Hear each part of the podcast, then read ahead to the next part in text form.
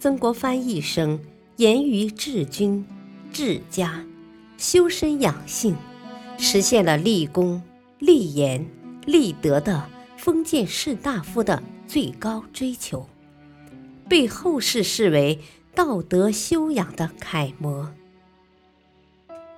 欢迎收听《新建》，曾国藩点评古典名著，播讲汉乐。曾国藩读《论语》，文学追求。曾国藩认为，《论语》的记录者并没有在文学上追求一定效果的意识。但有时通过简短的对话显示出人物的性格，因而也具有一定的文学意义。如述而章，子曰：“饭疏食饮水，曲肱而枕之，乐亦在其中矣。”写出孔丘安贫乐道的一面，较有感情色彩。在孔门弟子中。子路的为人最为鲁莽直率，常与孔丘发生冲突，这种对话性格就更鲜明了。有一次，子路问孔丘：“如果魏军要他执政，他将先做些什么？”孔丘说：“必也，正明乎？”子路嘲笑他：“有事哉？子之迂也。”奚其正？孔子教训说：“也哉有也！君子与其不知，盖却如也。”而后说了一通为政先正名的大道理。还有一次，孔丘去见卫灵公的夫人南子，子路很不高兴，孔丘只好发誓诅咒：“欲所否者。”天厌之，天厌之，写出当时的语气，显得孔丘对这位学生有些无可奈何。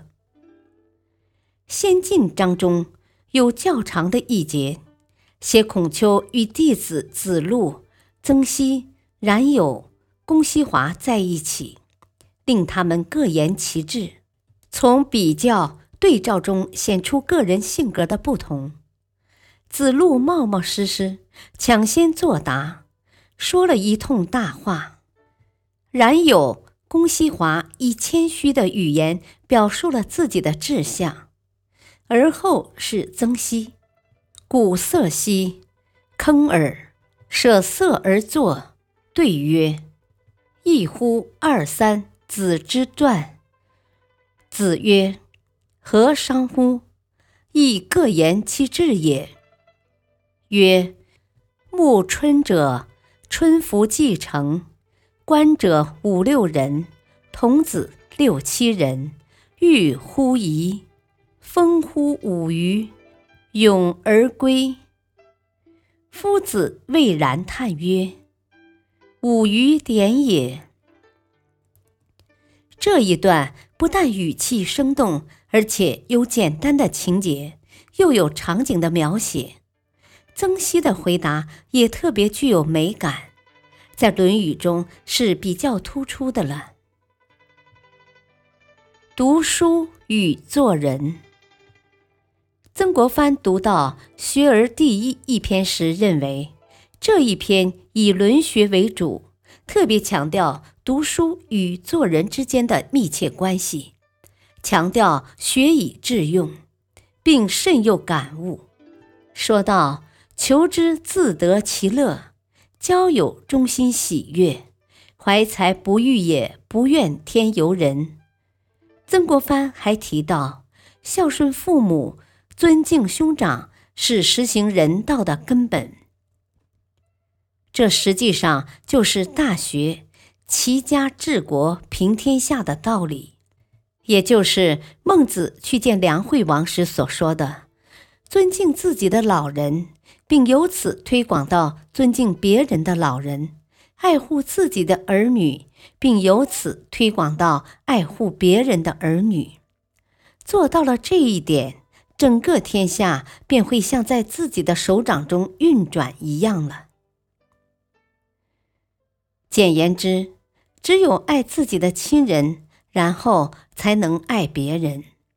相反，一个连自己的亲人都不能敬爱的人，是不能敬爱别人的。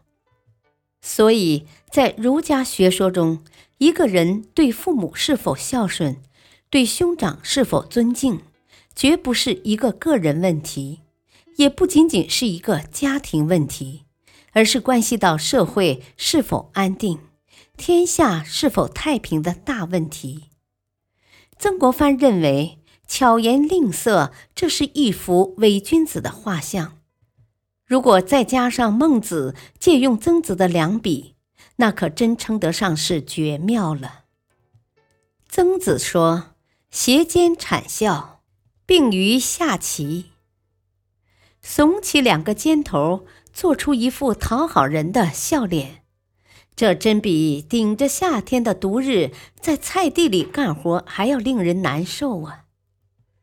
儒者对伪君子的鄙弃之情溢于言表，仅孔子对巧言令色的斥责，在《论语》中就既有三次。然而，在历史上，在现实中，这种巧言令色、斜肩谄笑的人，却并不因为圣人的鄙弃而减少。他们虽无仁德，难成正果，却有的是用武之地。能使妻离子散、家破人亡、国危天下乱。所以，曾国藩牢记圣人提醒我们的话，时时警惕那些花言巧语、一脸笑得稀烂的伪君子。曾国藩同时认为，礼本来指的是区别尊卑贵贱的等级制度及与之相应的礼节仪式。但礼的根本目的又在于起中和作用，也是要达到和谐的境界，这样就造成了礼与和之间相矛盾又相统一的辩证关系。按照儒家的礼制观点，就是要人们在遵守礼法的前提下和睦相处。所以，一方面是礼之用，和为贵，和。是目的，另一方面，一味的为和而和，不以礼来进行约束，不讲原则，也是不行的。这就是和与礼的辩证法，用于处理人际关系，也就是既要团结，家和万事兴，和气生财，又要坚持原则，不能搞庸俗的一团和气，吹吹拍拍。子贡显然是一个聪明的学生，告诸往而知来，能够举一反三的领会教师的意思，所以孔子认为可以和他讨论《诗经》这样较为深奥的学问了。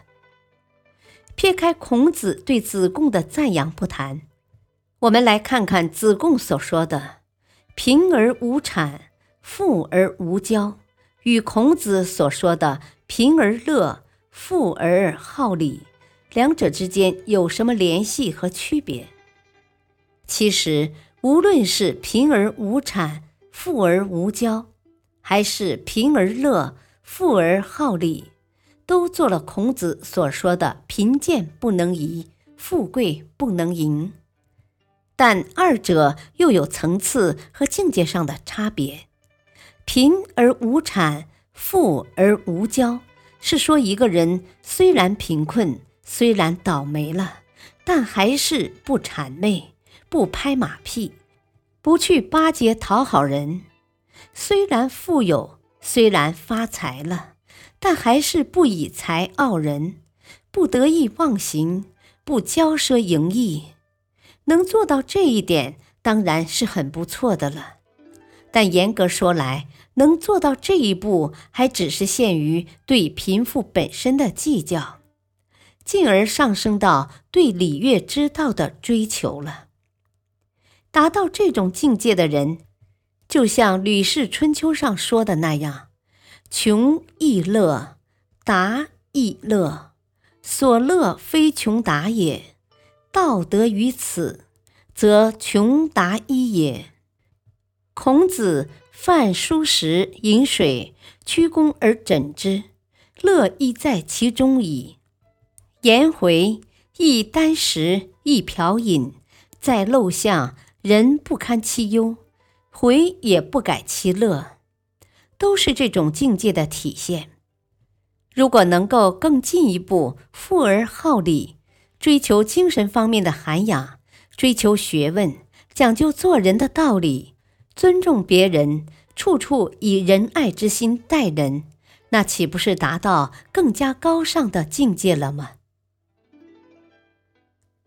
感谢收听，下期继续播讲曾国藩读《论语》，敬请收听，再会。